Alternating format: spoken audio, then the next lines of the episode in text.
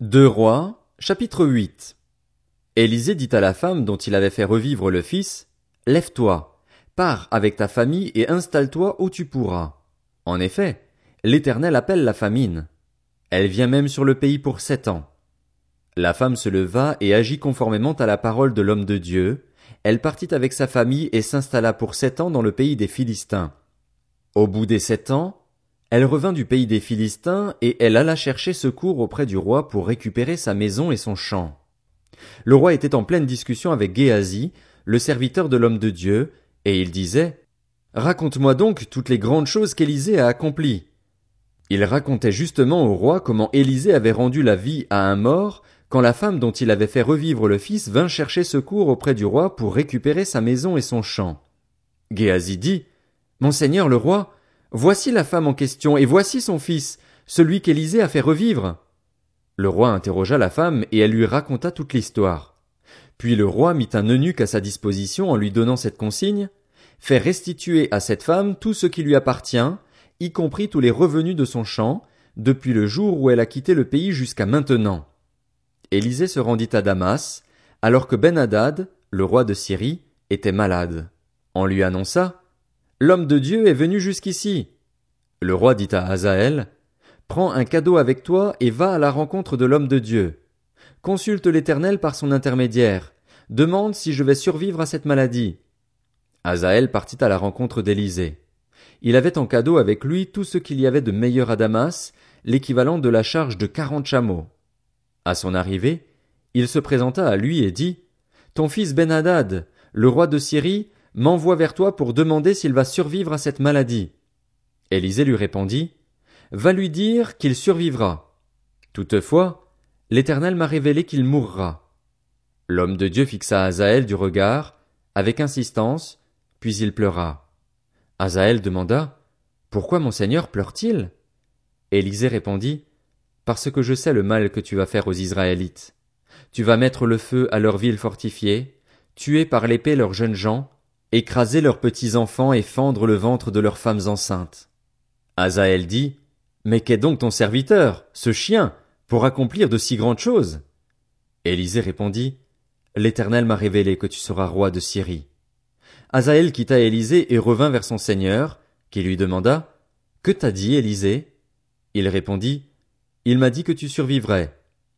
Le lendemain, Azaël prit une couverture qu'il plongea dans l'eau, puis il en couvrit le visage du roi, qui mourut. Azaël devint roi à sa place. La cinquième année du règne de Joram, le fils d'Akab, sur Israël, Joram, fils de Josaphat, le roi de Juda, devint roi. Il avait trente-deux ans lorsqu'il devint roi et il régna huit ans à Jérusalem. Il marcha sur la voie des rois d'Israël comme l'avait fait la famille d'Akab. En effet, sa femme était une fille d'Akab, et il fit ce qui est mal aux yeux de l'Éternel. Toutefois, l'Éternel ne voulut pas détruire Juda à cause de son serviteur David. Il voulait respecter la promesse qu'il lui avait faite de lui donner toujours un successeur, ainsi qu'à ses descendants.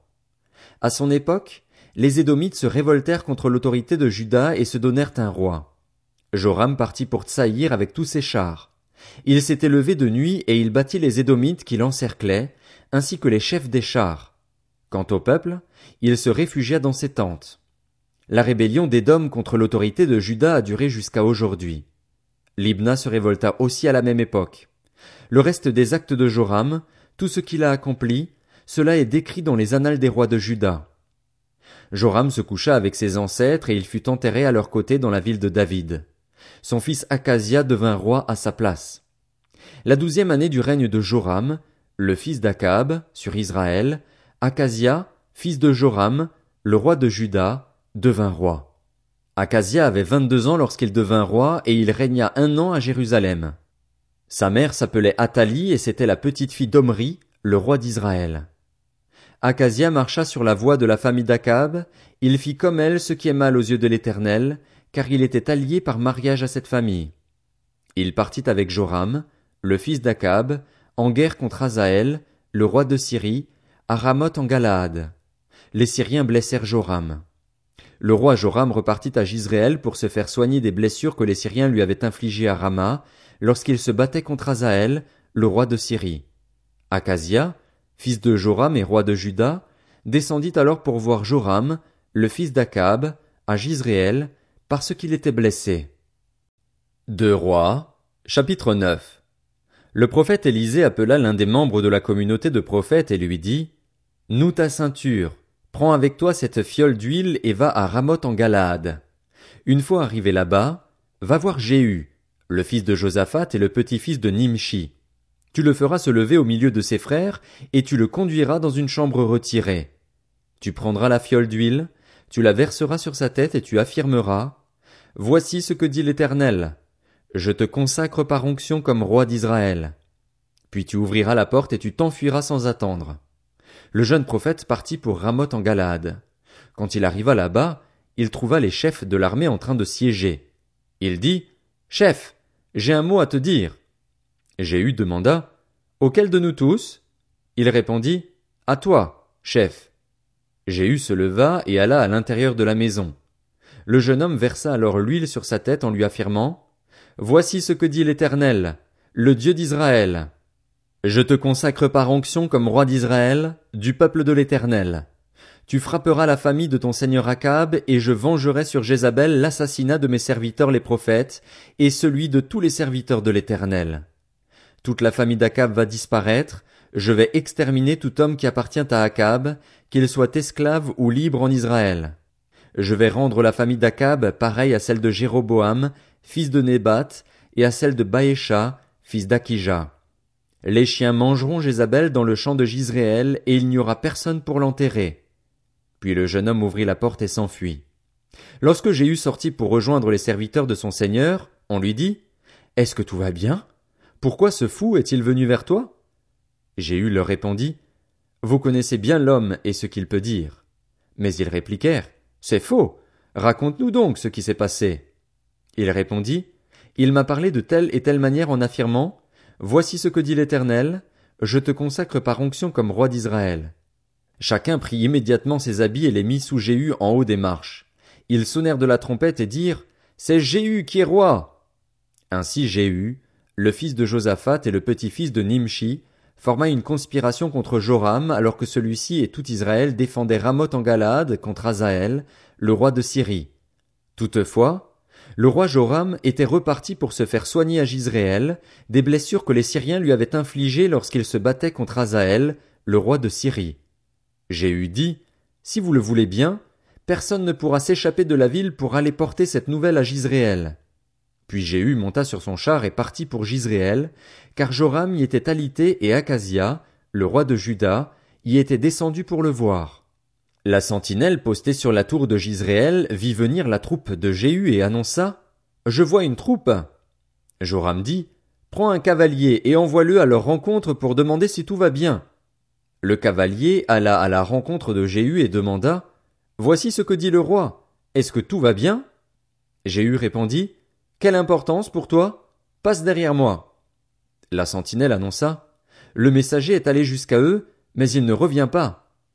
Joram envoya un second cavalier qui arriva vers eux et dit Voici ce que dit le roi.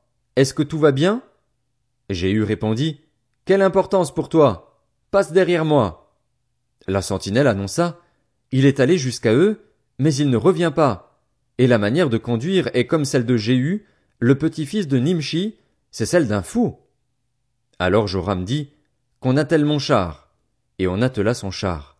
Joram, le roi d'Israël et Acasia, le roi de Juda, sortirent chacun dans son char pour aller à la rencontre de Jéhu, et ils le rejoignirent dans le champ de Naboth de Gisréel. Dès que Joram vit Jéhu, il demanda, Est-ce que tout va bien, Jéhu? Jéhu répondit, Comment?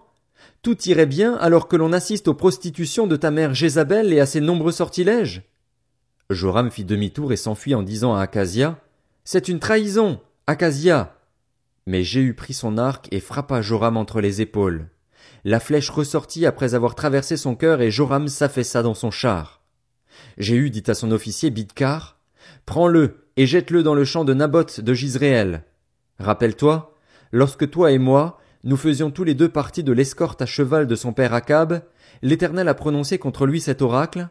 J'ai vu hier l'assassinat de Naboth et celui de ses fils, dit l'Éternel, et je te rendrai l'appareil dans ce champ même. Dit l'Éternel. Prends-le donc et jette-le dans le champ, conformément à la parole de l'Éternel. À cette vue, Acasia, le roi de Juda, s'enfuit par le chemin de Bethagan. Jéhu le poursuivit et ordonna, Lui aussi, frappez-le sur son char. Et on le frappa à la montée de Gur, près de Gibléam. Il se réfugia à Megiddo et il y mourut.